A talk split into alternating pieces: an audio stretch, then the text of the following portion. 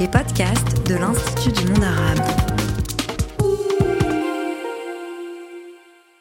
Bled, euh, ça me fait, à chaque fois que j'entends ce mot, ce mot, ça, ça claque, quoi. C'est bled. Ça fait bled. Il n'y a rien à voir. Circuler, il n'y a rien à voir, c'est du bled. C'est origine contrôlée. Moi, je pense que la colonisation euh, a fait naître en fait ce mot-là. La signification qu'on donne au bled, c'est pas celle de Bélad en arabe. Un bled, c'est un espace où il se passe rien, où les gens sont un peu arriérés. Le blédard euh, se fait tellement une idée de, de la supériorité euh, de la civilisation européenne, française. Si tu allais en Algérie discuter avec les gens, tu parles de l'européen, tu dis Ah, l'européen il est bien, il est instruit, le français est comme ça, le français ne te fait pas ça, le français. Mais non, finalement. Souvent, la culture dominante, elle n'est pas là pour composer avec la culture dominée. Elle est là pour la réduire et surtout et surtout pour la mutiler. Un bled à soi. Épisode 5 Le territoire. Mon grand-mère, vous ne parliez pas des Français. Pour elle, ils ont été la pire chose qui soit arrivée euh, en Algérie. Les soldats euh, français sont arrivés dans, le douar. C'était la journée d'ailleurs, c'était pas le soir. En plein jour, ils cherchaient les hommes en fait, qui étaient tout, en toute vraisemblance partis euh, travailler dans les champs. Ils ont fait sortir toutes les bonnes femmes, euh, parce qu'il y avait que les bonnes femmes et les enfants qui restaient. Où sont les hommes Où sont les hommes? Bah, Ils sont pas là, ok. Et puis ben, elle avait sa fille de 12 ans, qui était à côté d'elle, qui était apeurée, et qui pleurait en fait. Mon arrière-grand-mère l'a cachée avec son bras. Enfin, cacher ou protéger. Moi, pour moi, c'était plus pour la protéger. Euh, c'est pas grave. Euh, je, suis là, je te, je te protège. Et, euh, mais un soldat, en fait, lui a dit Mais qu'elle arrête de pleurer. Pourquoi elle pleure, elle dit Non, mais elle a, peur. Vous lui faites peur. C'est tout. Avant, je lui fais peur. Mais il l'a arraché par le bras. Il l'a tiré vers lui par le bras. Il lui a collé une balle dans la tête. En deux secondes, c'était fini. Et ma grand-mère, enfin mon arrière-grand-mère, elle m'a dit je, toute ma vie, je crois jusqu'à sa mort, elle a gardé cette image en tête en fait, de sa fille de 12 ans euh, arrachée, euh, comme si on vous avait arraché votre bébé. Euh, elle était morte là en fait.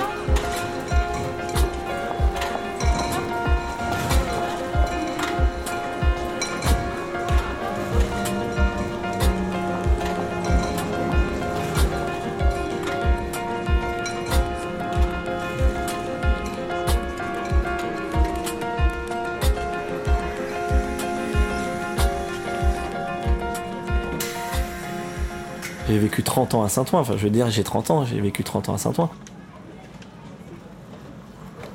Et de voir qu'aujourd'hui, euh, c'est une ville où il y a euh, des fromageries euh, plus que de raisons, où des, restaurants bi-gastro, je sais pas quoi, s'installent, où des gens viennent acheter des grands appartements aux portes de Paris parce qu'en fait ils sont trop pauvres pour acheter à Paris, mais en même temps ils sont trop riches pour. voilà. les, endroits de mon bled et de mon quartier se transforment maintenant en une sorte de foire du trône bobo, quoi.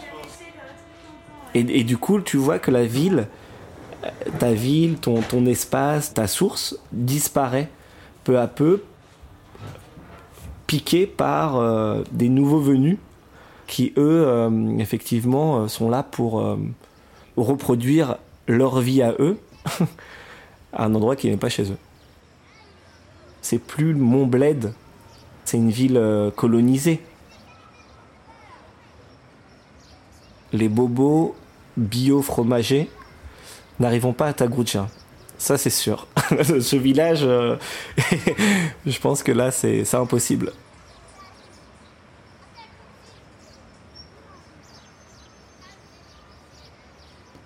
Mon père, il est venu les années 60.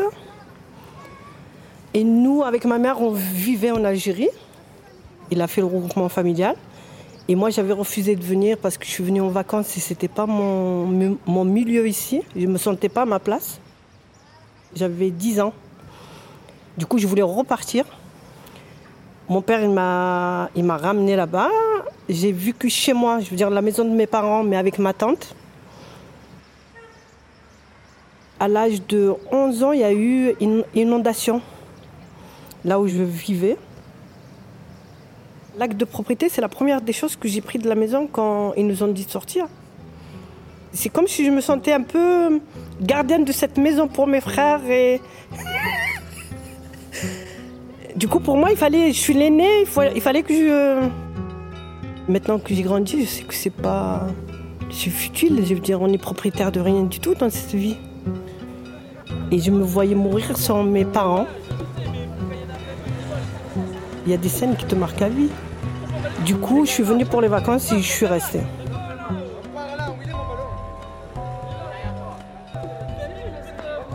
De mon bled euh, à Shabbat el-Ham, je me suis retrouvée à mon bled, le Planao. Le quartier du Planao, c'est un quartier qui est au 15e arrondissement. Il est en hauteur. Pour ça, on dit le plan d'en haut. C'est en provençal, il paraît. Comme il est en hauteur, la vue, ils ont voulu expulser toute la population du, du Planao pour garder les terrains, vendre aux promoteurs, faire des villas, parce qu'il y a une vue incroyable sur les stacks, sur toute la ville. Et du coup, j'ai mené un combat aussi. Et ça a duré de, des années 80 jusqu'à 99. Et j'étais un peu le leader. De... tu as l'impression que c'est comme si quand tu fais. Je sais pas, il y a une guerre et tu défends ton, ton territoire. Tu te sens un peu responsable de tout ça parce que tu te dis si moi je le défends pas, qui va le défendre? Et je suis fière de ce que j'ai accompli. Hein.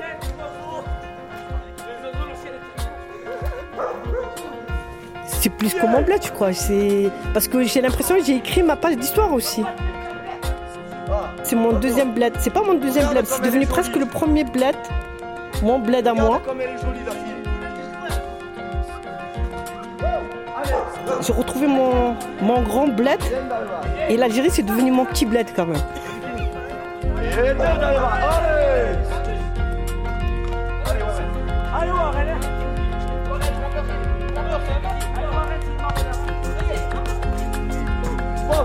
À suivre.